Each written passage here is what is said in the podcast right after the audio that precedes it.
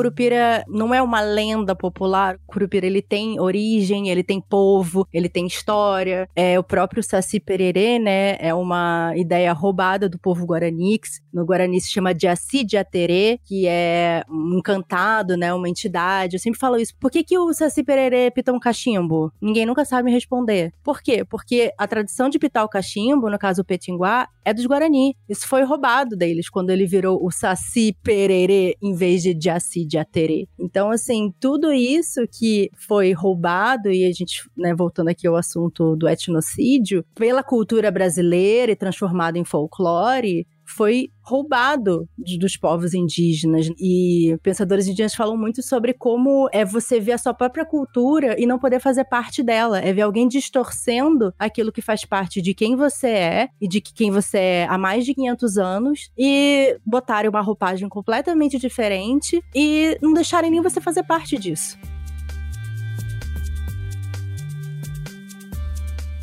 Eu sou Ivan Mizanzuki, esse é Conversas Paralelas, e a minha entrevistada de hoje é escritora, roteirista e produtora de conteúdo sobre literatura.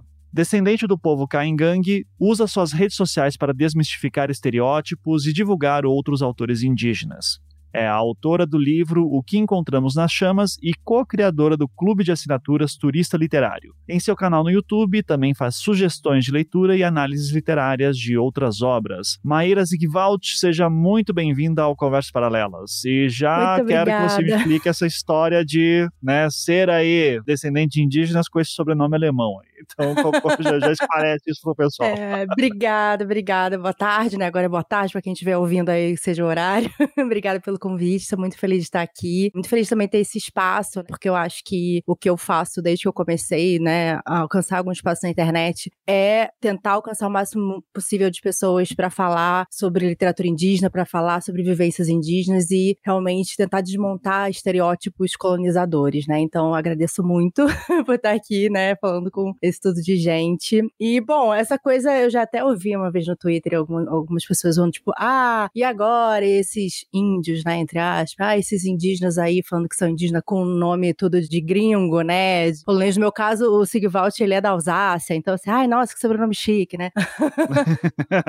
Mas a gente esquece que, né, o nosso país foi colonizado, gente. Então, assim, no caso, né, eu que nasci no sul e tal, tenho uma família que, Sigvald, no caso, é uma família do Paraná, e até o meu povo caigangue é do oeste, oeste de Santa Catarina, então teve muito encontro, né? Encontro com alemão, encontro com polonês, encontro, enfim, italiano, com tudo. Então, assim, é muito normal, inclusive, você ver pessoas indígenas quando não estão usando os seus nomes étnicos. Se você né, for olhar a identidade dela, ela provavelmente vai ter um sobrenome estrangeiro, assim, né? Não seja português. E mesmo assim que fosse colocado num nome mais abrasileirado, aportuguesado, também já seria uma forma de colonização, né? Com Então, certeza, exato. As pessoas esquecem às vezes disso, né? o fato da gente estar falando português, né? Ou esquecer que aqui no Brasil tem mais de 200 línguas que são faladas no Brasil. As pessoas falam o quê? Porque esses dias eu também vi, tipo, ai, porque a maior identidade do brasileiro é falar português. Eu fico, ah, que fala-se mais de 200 línguas. Só indígenas, né? Sem contar as outras. Então, assim, eu já queria falar sobre um pouquinho sobre essa representação do indígena no Brasil, né? Porque eu lembro muito, vamos lá, aula de literatura, quando estava na Uhum. adolescência, e daí já tinha lá os livros do José de Alencar, né? Que eu sempre achei um saco. Além de chato, né? Racista.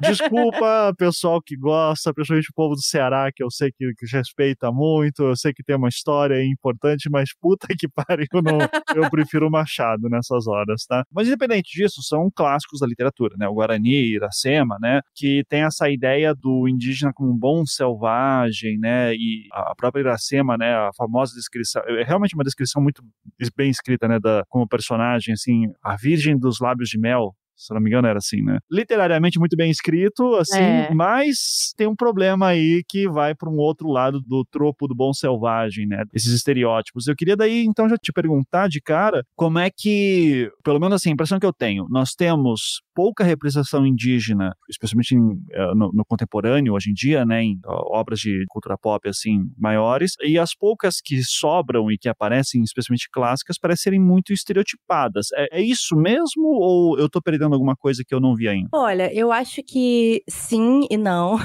eu falo muito isso de que, às vezes, as pessoas indígenas, quando elas não estão estereotipadas, elas passam a ser invisíveis. É como se as pessoas não enxergassem que elas estão ali também, né? Por exemplo, cadê os indígenas da cultura pop? Gente, o The Rock é indígena. O Momoa é indígena. O Taika Waititi é indígena. Que é coisa mais pop que Marvel. Sabe, outro cara tá com um filme agora que tá duas semanas, né, nos blockbuster brasileiro aí. Essas pessoas são todas indígenas e elas estão aí, todo mundo sabe quem que é. Só que elas não estão estereotipadas como indígenas. Então as pessoas nem reconhecem que elas são. Uhum. E aí quando você vai ter a representação indígena, o que essas pessoas vão estar, tá, né, interpretando um indígena, geralmente vem de não indígenas. Vai escrever, vai fazer uma série para falar sobre espiritualidades indígenas. Não tem um indígena no elenco, não tem um indígena roteirista. Na própria literatura mesmo, né, a gente né, veio o modernismo, veio muito com essa coisa de tipo da identidade brasileira, a tupinização, toda essa coisa uhum. de tipo pegou toda uma imensa diversidade de culturas e, sim, socou num lugar só para virar aquilo assim, não, agora isso é muito Brasil, né? E querendo ou não, muitas vezes esse sentimento de nacionalismo entra no etnocídio, porque você tá apagando uma cultura indígena para falar que isso é Brasil, né? Então, quando a literatura ela faz esse bom selvagem é para falar, olha só, a cultura brasileira, olha os índios que lindos, que bondosos, né? A menina lá, tipo, ela abandona a própria cultura por causa do branco dela. Então, olha que bonito, né? Olha a miscigenação, que coisa maravilhosa. em vez de falar de, cara, é violência, né? É violência que a gente vive de vários lados, seja pelo racismo, seja pelo etnocídio, seja pelas invasões. Então, a importância da cultura pop, da literatura, né, das mídias que a gente consome, é, na verdade, assim, mostrar que o indígena existe hoje. Primeiro que ele não tá só no passado, né? Uhum. Ele não deixou de existir, esse mito da extinção né? Ai, porque os povos foram extintos e não sei o quê. O mito da que extinção. índio de verdade é aquele que mora pelado no meio da... da... Usando é iPhone, não é mais indígena, sabe? Essa palhaçada, nossa, tá na internet. Assim, é uns absurdos, né? Sim. Ou só na floresta. Então, assim, foi uma cultura feita propositalmente pra gente esquecer, pra gente esquecer do que foi e do que é até hoje. Porque, principalmente se a gente for falar das grandes cidades, por exemplo, onde que as pessoas acham que os indígenas foram? Foram. Eles foram para as favelas. Então, você vai falar de favela e você vai esquecer dos indígenas? Cara, essas pessoas também ajudaram a construir esse país. E elas não deixaram de existir. Então, eu enxergo muito a necessidade da cultura, né, da, da mídia, de mostrar, cara, que o indígena tá ali pegando metrô com você. Uhum. ele faz uhum. tudo que você faz, sabe? Ele pode estar tá na aldeia, ele pode estar na cidade, ele pode estar tá fazendo faculdade com você. E não tem nenhuma diferença. Né? Mas, sem dúvida, assim, esse ponto que você trouxe de, ah, ou ficou no passado estereotipado ou, enfim, não existe no presente, eu vejo quando existe no presente ainda existe muito estereotipado. Eu ainda espero ver alguma produção brasileira, por exemplo, que vá ter o respeito que outras produções já de outros países que têm indígenas pô, se preocupem em colocar, não querendo ser Marvete aqui, mas, por exemplo, quem viu Hawkeye tem a Echo, que é uma heroína indígena e surda. Pô, eles tiveram um trabalho agora da série dela, a protagonista é indígena, sabe? Tem o pessoal da produção, do roteiro, lançou Prey agora também, né? Aquele novo Predador. Pô, isso é cultura pop também. Pô, franquia Predador, sabe? Que coisa mais galhofa. né? A produção do, do Prey, né, para quem não sabe, saiu no Star Plus e eles é, lançaram esse novo filme que é da franquia Predador, justamente, e que todo mundo reclamava que todos os Predadores eram ruins, né, que o único que prestou foi o primeiro, o Arnold Schwarzenegger, e eles trouxeram o mesmo clima, né, do tipo assim, é um predador caçando um grupo de pessoas. Só que se passa no século XVIII, salvo engano, e o foco são nativo-americanos, né? Comanches. Comanches. E o que é legal é que foi toda a produção, teve muita gente prestando consultoria. Pelo que eu vi, assim, pelo menos de análises, foi muito respeitoso e foi muito bem feito, assim, com a cultura. Sim, super. E os atores todos indígenas, no roteiro também, na produção também teve indígenas. Pô, tem texto em Comanche, sabe? Eles falando em Comanche. O filme inteiro, assim, né? No caso, tem dublagem em Comanche, né? Então, quem quiser assistir, né? Como se eles estivessem falando na língua originária. Cara, isso é um cuidado incrível. Eu espero muito que no Brasil a gente tenha produções que sejam de mesmo e que não sejam só para estereotipar ou para humilhar, ou que seja só para ser tipo, olha só os pobres coitados ali, não sei o que lá. Porque desumaniza, né? Pouco tempo atrás tinha o Adnet no programa da Fátima fazendo um personagem que é o índio. É, é muito violento isso, sabe? Como é que a gente não percebe que isso tá errado? E o Adnet, que diga-se de passagem, é, é, é, um cara super pra frentex, assim, muita coisa, exato, né? Exato, exato, sabe? Pô, são os nossos aliados, como é que estão fazendo isso? Como é que ainda usam a palavra índio, sabe? Quando a gente tá cansado de falar que não, a gente não usa índio, índio é violento, etc, etc, etc. A gente tá falando, se fala indígena, não se fala tribo, se fala povo. Só que parece que a gente não é ouvido, né? A invisibilidade faz isso também com a gente. É, né? mas existe aí uma questão de, de questão de argumento. Eu vou, eu vou, pegar isso que você acabou de falar do termo índio, e, e eu queria ouvir a tua opinião, porque isso aí é um, um debate que sempre aparece, né? O termo certo, é indígena ou índio. E eu lembro, eu não me lembro agora se foi o Eduardo Viveiro de Castro falando, que é um antropólogo famoso, que acho que é uma grande autoridade assim na antropologia brasileira sobre cultura indígena, no sentido de que é um cara que inclusive criou uma antropologia própria para poder falar assim, olha, em vez de ser a academia olhando cultura indígena, a gente vai olhar a cultura indígena para formar uma ciência própria, vamos dizer assim, né? E ele falando assim que se você pegar os primeiros grandes indigenistas, você vai ter eles usando a palavra, o Darcy Ribeiro, por exemplo, não era um indigenista de fato, mas é, é um antropólogo, usava o termo índio, que o termo uhum. índio até muito pouco tempo era usado inclusive por indígenas. Eu digo de experiência própria, né? Assim, eu, eu produzindo Altamira, né, que se passa no Pará. Uma das crianças que foi vítima era da etnia Chipaia, que é uma etnia indígena super importante lá na região, enfim. E eu vejo entrevistas, depoimentos da família e, e inclusive do pai do menino, né, falando assim, não, eu por ser índio, eu fui para Funai, sabe? Então ele se identifica como índio. A pergunta que eu te jogo assim, que é meio que uma sacanagem, né, mas assim, que eu, eu que você não fala por todo mundo, tá? Mas esse é um debate relativamente novo da tua geração.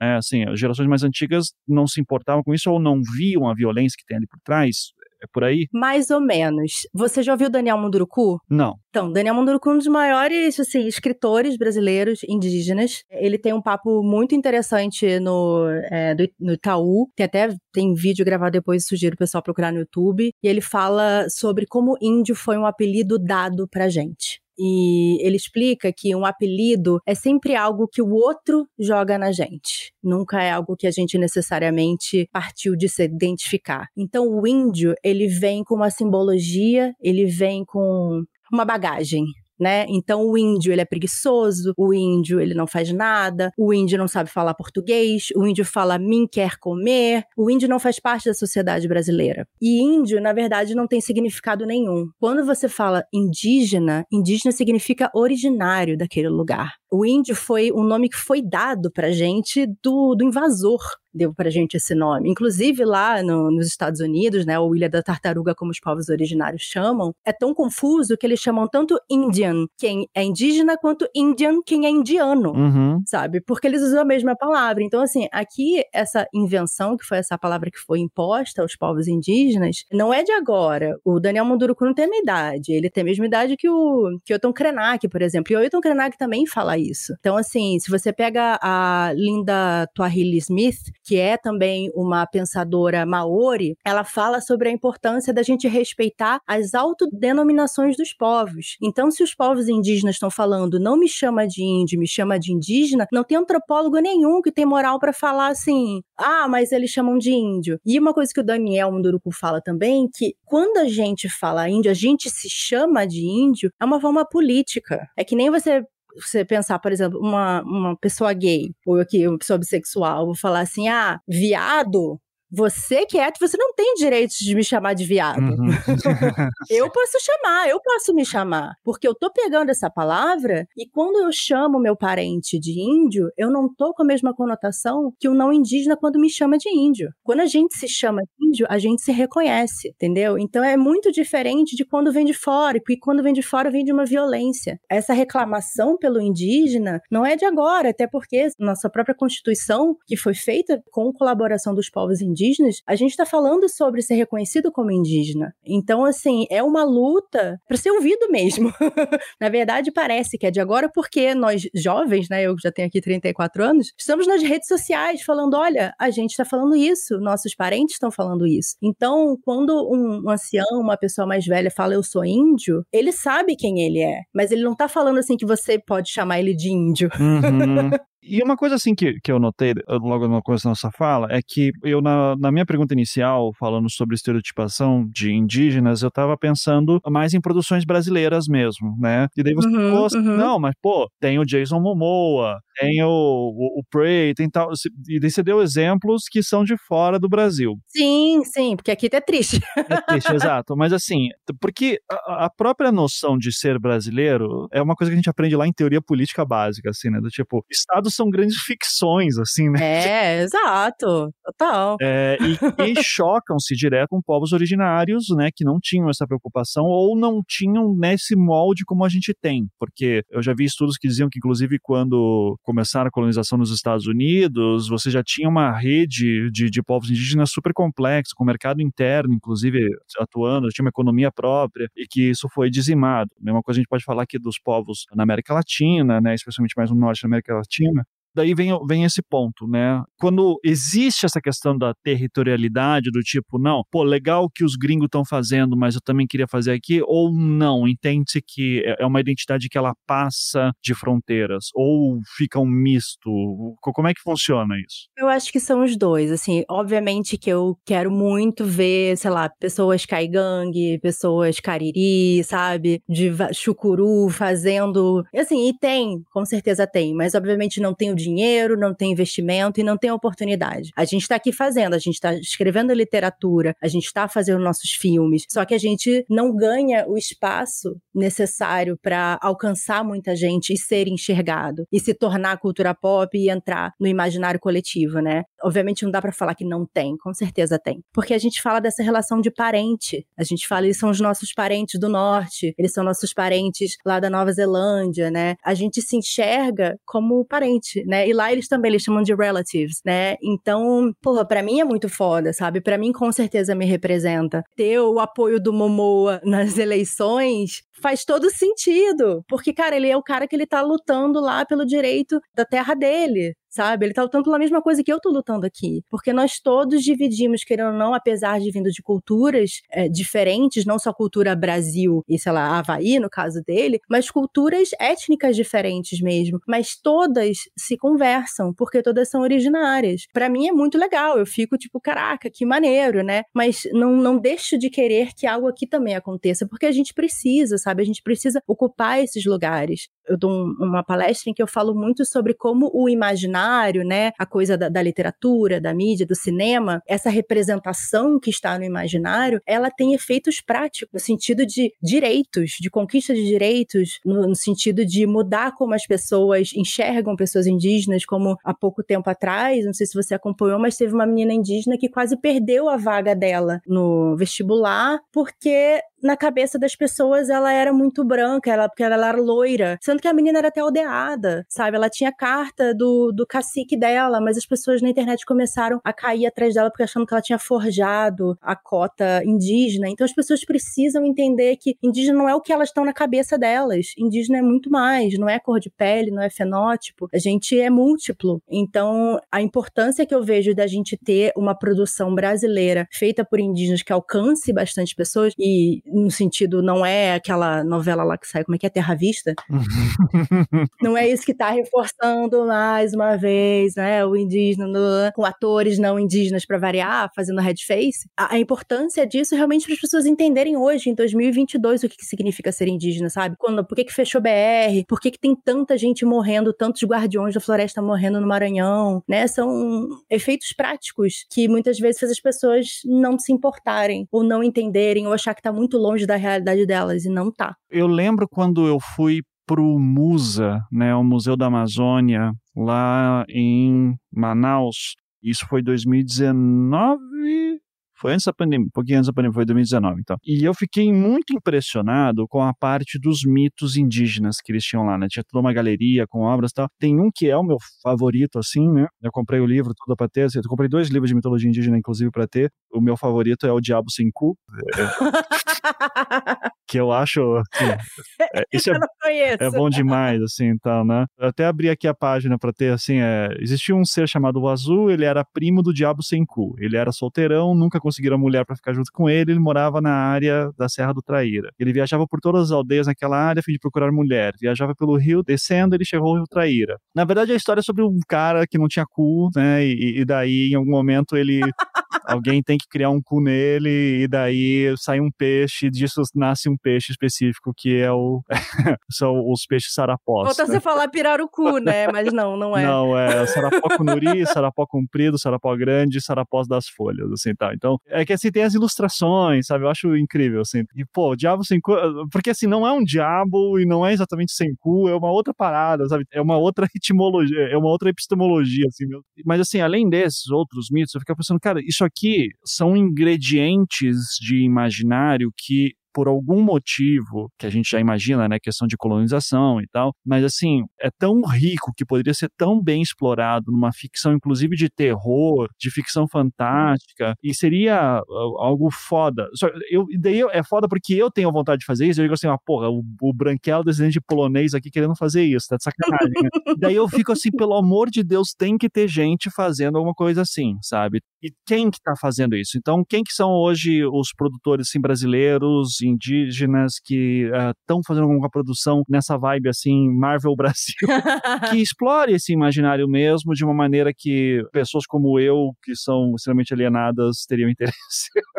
Olha, é, você deu um exemplo muito bom que eu acho que para quem gosta coisa de terror precisa conhecer o Iaguari Yamã, que ele é maraguá e o povo maraguá é conhecido pelo o povo das histórias de terror. E um dos livros dele, né, é uma pinguari, que também é um símbolo super icônico. E, cara, são aterrorizantes e geniais a história. Então, ele faz literatura fantástica indígena, com propriedade, conta as histórias do povo dele, de forma, assim, extremamente cativantes e aterrorizantes, assim. O problema é que, infelizmente, como eu falo, essa coisa da falta de um incentivo, tem livros deles ótimos que saíram de catálogo, que a editora não tá publicando mais. Tá, repete o nome dele, então, para todo mundo conseguir ver. Qual é o nome? Iaguaré Yaman, com Y. Ah, Iaguaré Yaman. O Google já me completou aqui, escritor. É. Ótimo, tá? Então eu tô vendo aqui, ele tem livros Contos da Floresta, Caçador de Histórias. Ele tem uns 30 livros. Ah, ótimo, legal. Recomenda um aí pra gente já, já comprar agora, assim, ou, ou procurar, pelo menos. Olha, esse que eu falei do Mapinguari, ele tá esgotado. Mas tem um outro que eu tenho aqui que é Povo das Histórias de Assombração. É muito bom. Eu posso me promover? O meu livro ele é de, de realismo mágico. Olha, claro, por favor. A minha novela é de realismo mágico. Uma novela, então ele tem 100, 150, 120, depende do seu, do seu leitor de, de book. que mais, assim, de ficção? Olha, o Daniel Munduruku, ele, né, também escreveu mais de 30 livros. Ele tem um livro também, né, que ele tem essa pegada mais assustadora, que é A Caveira Rolante e outros contos de arrepiar, um negócio assim. E é assustador. Nossa, muito, muito bom. Assim, tem muito contos tradicionais, aí outros que é mais de romance, né? Outros que é mais é, poesia, né? Poesia a gente tem a Eliane Potiguara, a Julie Rico, é, até teatro, por exemplo, tem o João Nin, que ele escreveu Tibira, que é um símbolo super importante para os indígenas, assim, porque ele foi primeiro caso registrado, né, de homofobia do Brasil, que aconteceu lá no Maranhão. Tibira foi amarrado à boca de um canhão pelos franceses. E aí o João ele escreveu uma peça que ela é só é um monólogo do Tibira, né, meio que como se estivesse dando a voz a essa pessoa que foi totalmente silenciada, né, pela história. Então é incrível assim, é muito forte. Então assim, tem para todos os gostos, na verdade. Tem não ficção, aí com certeza posso recomendar Ailton Krenak, né, uhum. que acho que é uma leitura essencial para ser feita feita, tem o Cacauerá também, tem o A Terra dos Mil Povos, que ele conta Brasil pré-colonização, né? Porque diz que teria aqui mil povos antes da invasão, né? Então ele fala um pouco dessa relação do, dos povos indígenas antes. Obviamente tinha as guerras, tinha os conflitos, mas também tinha as relações entre povos, povos que se protegeram. Poesia também, como eu falei, tem a Márcia Cambeba, que ela é incrível. Aí eu vou ficar falando aqui eternamente. Então, vamos mudar de mídia. Se a gente sair do papel com letrinhas impressas, a gente tem alguma coisa em audiovisual que está sendo produzido que é interessante? Assim, eu não tinha noção do que é uma produção audiovisual até eu me ver dentro de uma que era a produção do Casevan. que, cara, é muita gente envolvida, é muito sim, planejamento. Sim. Eu, eu, lembro quando eu recebia, assim, ordem do dia, né? Daí tinha toda a programação na gravação. Uhum. Eu disse assim, cara, vocês estão malucos, tipo, como assim? Eu tô acostumado, tipo, vou gravar, daí eu pego meu carro, vou pra algum lugar, microfone na cara, gravo, volto pra casa, acabou. Seguro de produção, seguro, porque vai que tem um acidente, tem que estar tá todo mundo segurado, velho. Então, sim. Então, é muito doido. Tem uma coisinha pequenininha, então, ó, tem refe... vamos comer café da manhã, sete horas da manhã. Diz, quem que acorda às seis pra, pra, pra, pra gravar? Vocês estão doidos? Nossa, nem fala, nem fala fala. É um trabalho fodido e é muito tempo de planejamento, tem que ser muito organizado e, e é muito caro, é muito caro, assim, para produzir. Então eu entendo se você me falar, ah, Ivan, olha, tem documentário, mas não tem ficção porque realmente exigiria, seria uma aposta, né? Eu consigo imaginar todo executivo desses grandes streams da vida dizendo assim, puta, mas história de indígenas, será que isso pega, né? Então, eu imagino que Não, rola a gente isso. teve uma oportunidade, né, da Netflix aí recentemente, só que preferiram não chamar nenhuma pessoa indígena para participar de absolutamente nada. A gente teve aquele... Qual foi a oportunidade? Não, não, agora fala, agora fala, qual foi? A série? É, é. Ah, aquele Cidade Submersa, não, Cidade... Ah, Cidade Invisível? Invisível, Submersa deve ser outra coisa. Eu não assisti, sim, mas é, não, não foi chamado ninguém indígena para participar? Não, não, absolutamente ninguém. Parece que eles iam tentar agora numa segunda temporada, mas enfim, né? Por que, que já não foi na primeira? Que doideira! Isso é incrível porque isso para mim é uma prova daquilo que você estava me falando sobre inviabiliza invisibilização. Porque que eu ouvi foi justamente elogios sobre essa série. Eu não vi porque não, não tive tempo mesmo para ver, mas eu vi o pessoal elogiando, dizendo: ah, legal, porque assim, tenta trazer o imaginário brasileiro para um tipo de gênero que geralmente não aposta muito nisso, mas é não chegou para mim nenhuma crítica dessa que você acabou de falar. Olha, fala sobre cultura indígena, lida com cultura indígena e não tem nenhum indígena participando da produção. É, porque fala do Curupira, né? Curupira não é uma lenda popular. Curupira ele tem origem, ele tem povo, ele tem história. É o próprio Saci Pererê, né? É uma ideia roubada do povo Guaranix. No Guarani se chama Jaci Jaterê, que é um encantado, né? Uma entidade. Eu sempre falo isso. Por que, que o Saci Pererê pita um cachimbo? Ninguém nunca sabe me responder. Por quê? Porque a tradição de pitar o cachimbo, no caso o petinguá, é dos Guarani. Isso foi roubado deles quando ele virou o Saci Pererê em vez de Jaci Jaterê. Então, assim, tudo isso que foi roubado, e a gente, né, voltando aqui ao assunto do etnocídio, pela cultura brasileira e transformado em folclore, foi roubado dos povos indígenas. E pensadores indígenas falam muito sobre como é você ver a sua própria cultura e não poder fazer parte dela. É ver alguém distorcendo aquilo que faz parte de quem você é e de quem você é há mais de 500 anos e botarem uma roupagem completamente diferente e não deixarem nem você fazer parte disso. Então, é, é isso que o folclore faz com as culturas indígenas. Então, você ter uma série sobre folclore e em momento nenhum você pensar, putz, talvez essa seja uma oportunidade oportunidade da gente desmitificar isso, da gente construir um novo imaginário brasileiro sobre o que são essas culturas, de onde é que vêm esses encantados. Não, você só reforça preconceitos e você afasta completamente pessoas indígenas de fazerem parte disso. E o Saci Pererê se tornou popular no Brasil por causa do Monteiro Lobato, né? Que já é. Exatamente, que já é, olha só, gente. já tem um problema. um eugenista, e vocês estão achando legal isso. Ó, oh, mas só para falar que não tem nenhum indígena assim participando de nada, digamos assim, de ficção, né, que você falou, é, teve aquele filme A Febre, que não foi dirigido por indígena, mas teve protagonismo, tá? Que foi o Regis Mirupu e a Rosa Peixoto, ele do povo desano e ela do povo tariano. É, eles fizeram parte e tal, foram até indicados a prêmios quando fizeram esse de, de ficção, né? Mas assim, a maioria que recebe espaço e dinheiro é documentário. Assim, eu vi muito curtas, né? E sempre uma coisa mais independente. Eu sou formada em cinema também, então eu sei como é que é a loucura Sim. do set de filmagem e dinheiro. Então, é, a gente tenta né, apoiar os parentes, mas é muito difícil mesmo conseguir. Às vezes você até consegue fazer o filme, mas assim, quem vai querer passar esse filme? É, é um problema que é, existe muito também na literatura, né? Aliás, em toda a mídia, se a gente for pensar, já é um trampo você escrever, produzir, fazer alguém comprar tua ideia para publicar ou para produzir mesmo, para fazer. Depois está tudo pronto, tá ali o arquivo MP4 assim certinho no teu computador para lançar, ou no meu caso MP3, tem que ter a divulgação, né, ainda, porque se você não tem marketing bom, distribuição, então é é muito complicado que assim, como é que você vai nessa janela? É, é, é nesse ponto que daí vem também uma crítica que eu acho bastante é, válida sobre como a Marvel, né, que eu também sou putinha da Marvel, sempre falo, mas é que, cara, ela, é, ela destrói todo o ecossistema do, dos cinemas, né? Eu lembro quando saiu o é, Homem-Aranha, é, assim, cara. Tipo, e assim, Homem-Aranha, para mim, então, assim, porra, é o herói da minha vida, sabe? Eu, eu cresci Homem-Aranha Vet quando isso aí era, era tosco, assim, quando você tinha vergonha uhum. de chegar com o gibi do Homem-Aranha no, no, no, colégio.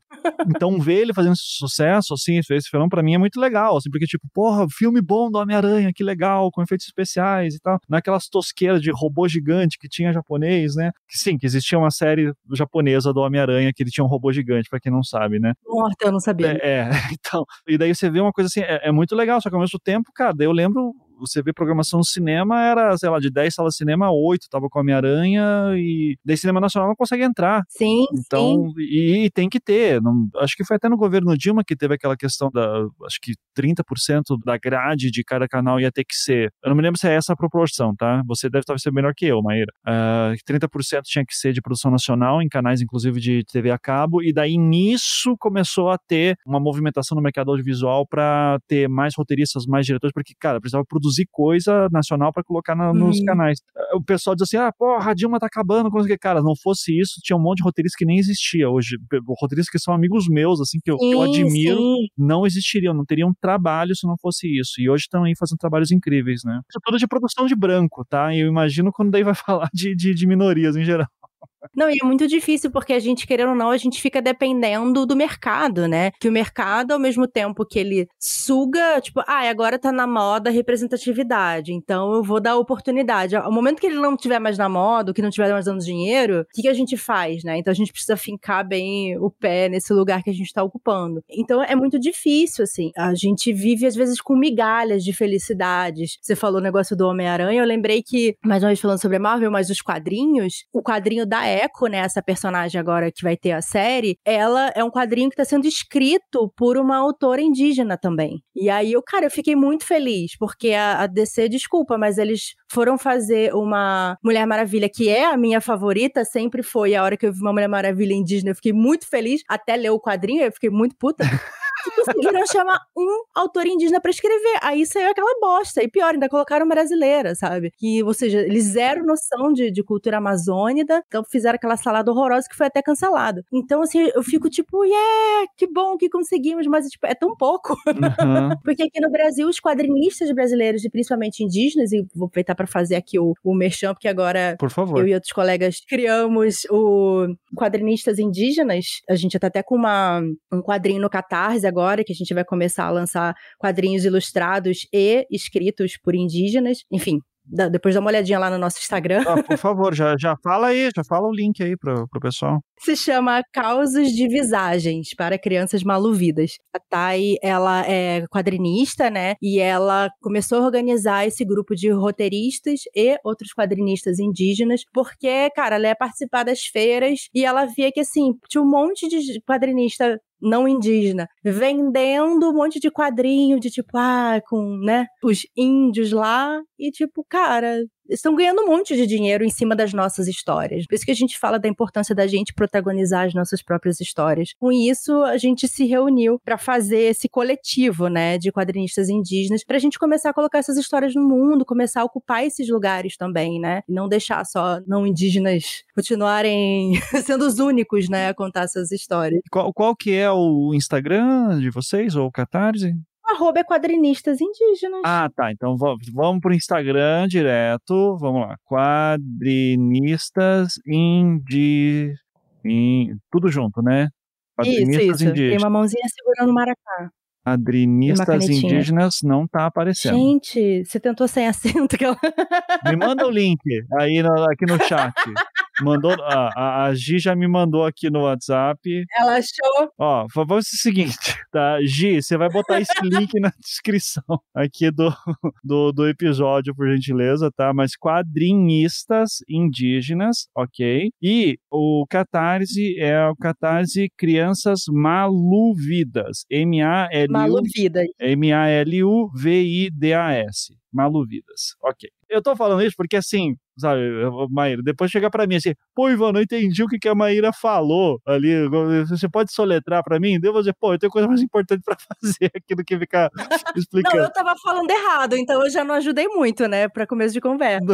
então... a Giovana disse que não sabe o que rolou, que ela achou bem fácil, então beleza, eu que sou burro também, então relaxa, tá? Mas fica tranquilo, mas que, que bom assim que tem isso. Então, ok, então existe aqui a campanha, campanha do Catarse, existe o Instagram, e vocês ficam divulgando os artistas indígenas de quadrinhos. Fica aviso aqui, se alguém da DC está ouvindo a gente quiserem retomar a Mulher Maravilha né, brasileira, né, de repente chama indígena. indígena pode chamar.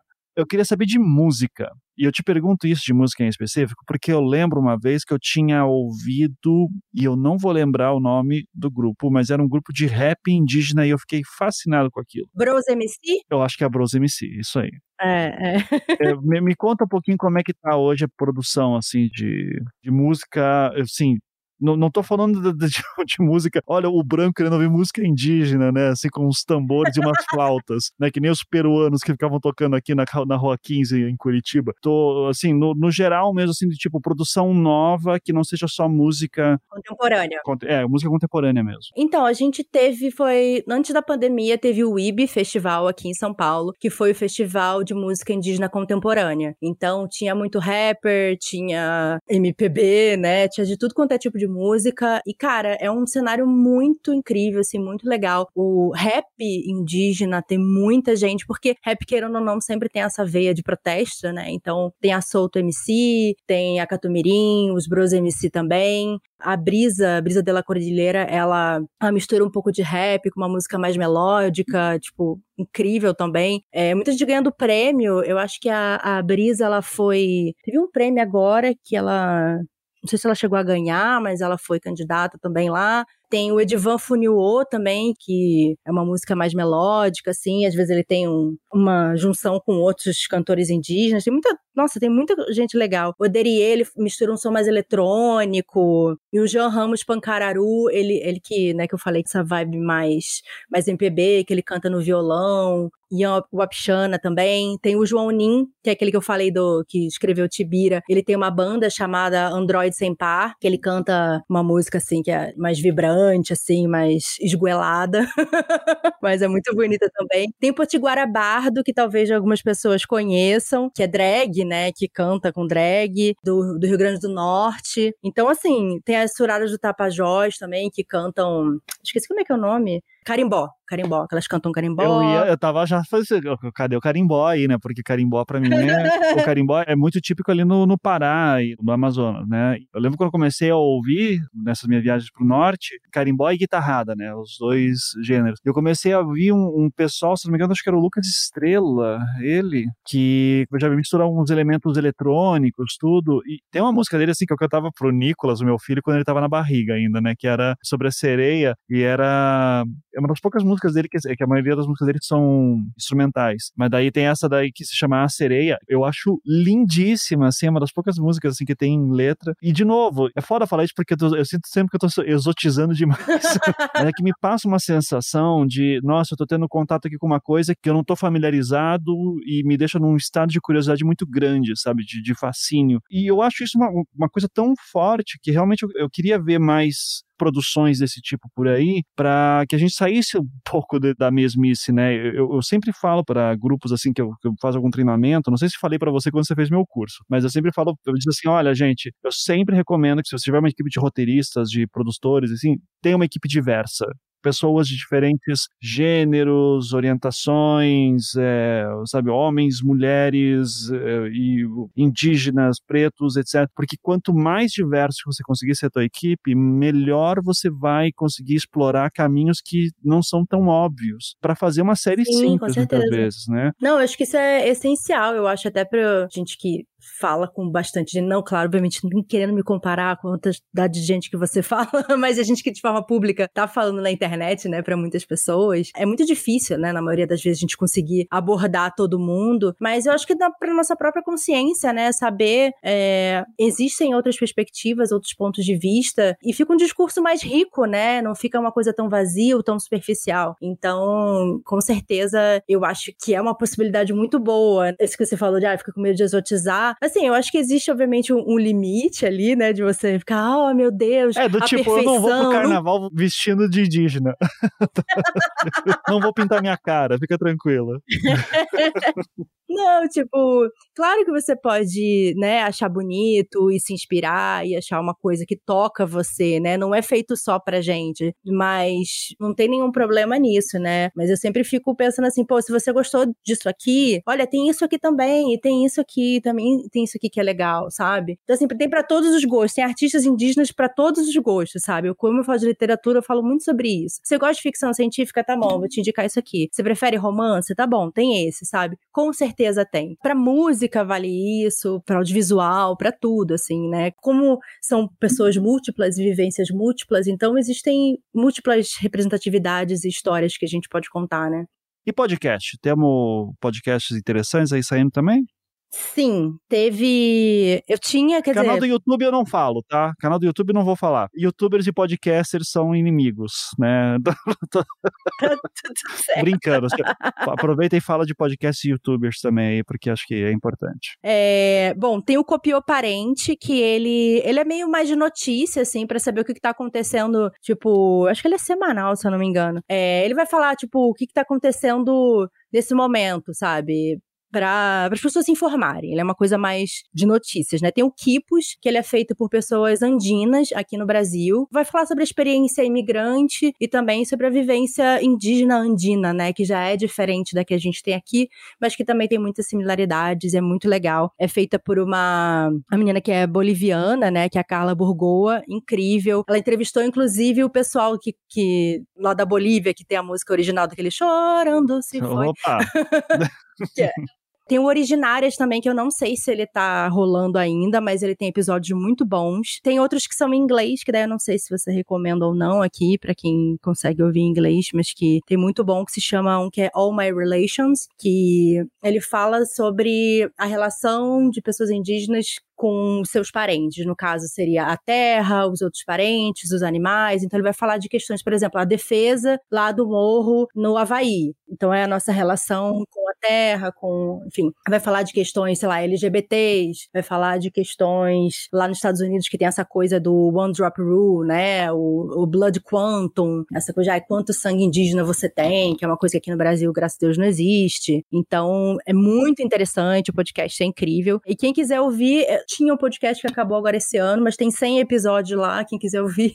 Se chama Wine About It, que é eu e minha amiga que também é indígena, a gente falava sobre literatura e sobre outras temáticas também, trazendo convidados. Obviamente a gente aponta questões indígenas, mas a gente apontava também, como eu trabalho com literatura, né, é basicamente o que a gente fala sempre.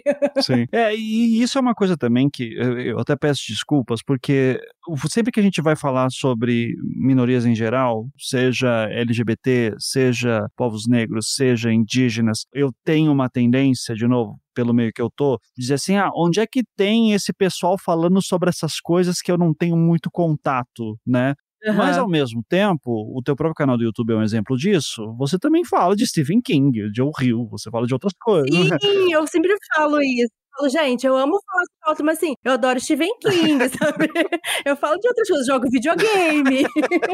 e, e até uma pergunta que eu faço para você: você se incomoda? Porque, de novo, eu sinto estar sempre exotizando mas é porque eu tenho curiosidade. mas ao mesmo tempo, assim, eu entendo também que, assim, indígenas vive a vida. É, o indígena de iPhone, né? É uma pessoa normal. Assim, sim, sim. E que se não tem um iPhone, quer comprar um, sabe? Tipo, tá tudo bem, né? Mas como é que rola isso? Porque ao mesmo tempo fica nesse, né, nessa corda bamba, né? Ao mesmo tempo tenho que reconhecer que eu sou, tenho que lutar pelo que eu sou, mas ao mesmo tempo também estou inserido nesse meio, quem eu também tenho críticas e e aí, como é que você se vê nessa situação, assim, como que você quer ser percebida? Sim, sim. Nossa, isso é uma coisa que, que eu penso bastante, assim. Eu acho que, assim, ser indígena não tem como você fugir de, de uma luta, porque faz parte da sua existência e porque faz parte do pensamento coletivo. Não importa sabe, se eu tô aqui bem, eu moro na minha casa, no meu apartamento, mas o parente tá lá se fudendo, tendo terreno invadido por grileiro, sabe? Eu não posso ficar em paz enquanto isso estiver acontecendo. Mas, querendo ou não, é uma forma de não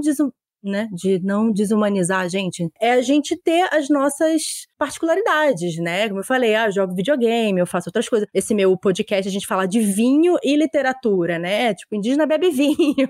Pode falar sobre vinho também. Eu não me importo, no caso, de falar sobre representação na mídia, porque é algo que eu estudo, algo que eu falo a respeito e algo que eu envolvo o meu trabalho a, em volta disso, né? Tanto tá no meu canal, principalmente no Instagram. Eu tento o tempo inteiro quebrar a percepção das pessoas em relação a isso, dou palestras sobre isso. Então, isso para mim não é um problema se você me chamar para falar, ah, o que, que você acha sobre, sei lá, é, quem tem que ser o próximo ministro do indígena? Tipo, cara, não, não sou eu que tenho que falar isso, sabe? Daí sim parece uma exotização. Parece que você tá me chamando para falar disso porque é a única pessoa indígena que passou na sua cabeça. Isso para mim é um problema, mas ser chamada para falar de algo que, digamos, eu estudo, que eu conheço, é uma coisa que eu sei falar a respeito, para mim tá ok. Se quiser, a gente pode falar sobre outras coisas também.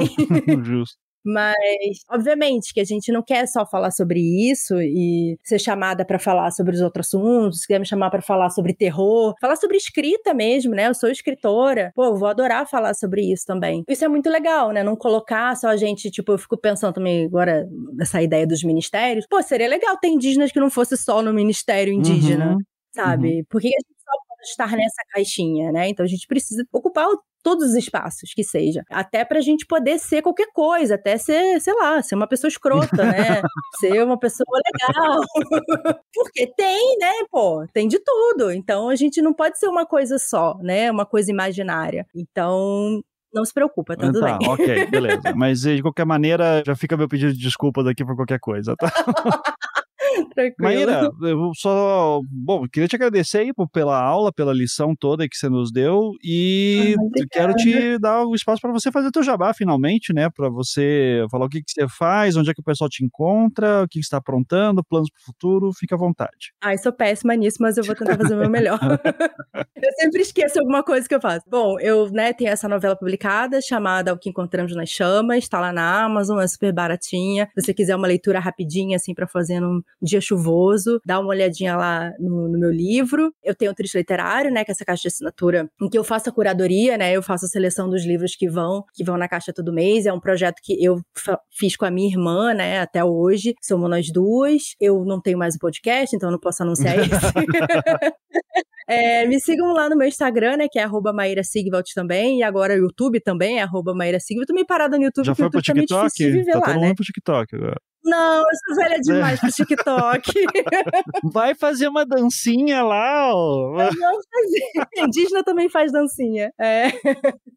Mas eu tô firme e forte lá no Instagram, eu produzo muito conteúdo sempre de recomendações. E, tipo, tem um, um post lá meu, tipo, podcasts indígenas, filmes indígenas, séries indígenas, sabe? Atores, tudo que você possa imaginar. Eu tô sempre recomendando lá, sempre fazendo vídeos para falar de novidades também de coisas indígenas que estão chegando por aí e até às vezes para cobrar que mais coisas venham aí, né? Então acho que meu principal conteúdo tá lá. Agradeço muito se vocês me seguirem. Eu acho que é isso. No momento eu tô escrevendo um romance Ano que vem, provavelmente, vou passar o ano inteiro escrevendo. E ainda tem um quadrinho aí também para sair por esse coletivo aí dos quadrinistas indígenas que vai sair no ano ah, que vem. Então, caramba, então, quanta é coisa. Legal, já vou correr atrás também para ficar atento. Fiquei bastante curioso com, principalmente, os quadrinhos aí. E esses autores já, já comprei o meu na Amazon aqui também, tá bom? Então, ah, legal. Obrigada. Muito obrigado, parabéns de novo pelo trabalho, Maíra. Prazer tê-la aqui e até a próxima. Este podcast foi editado pela Maremoto.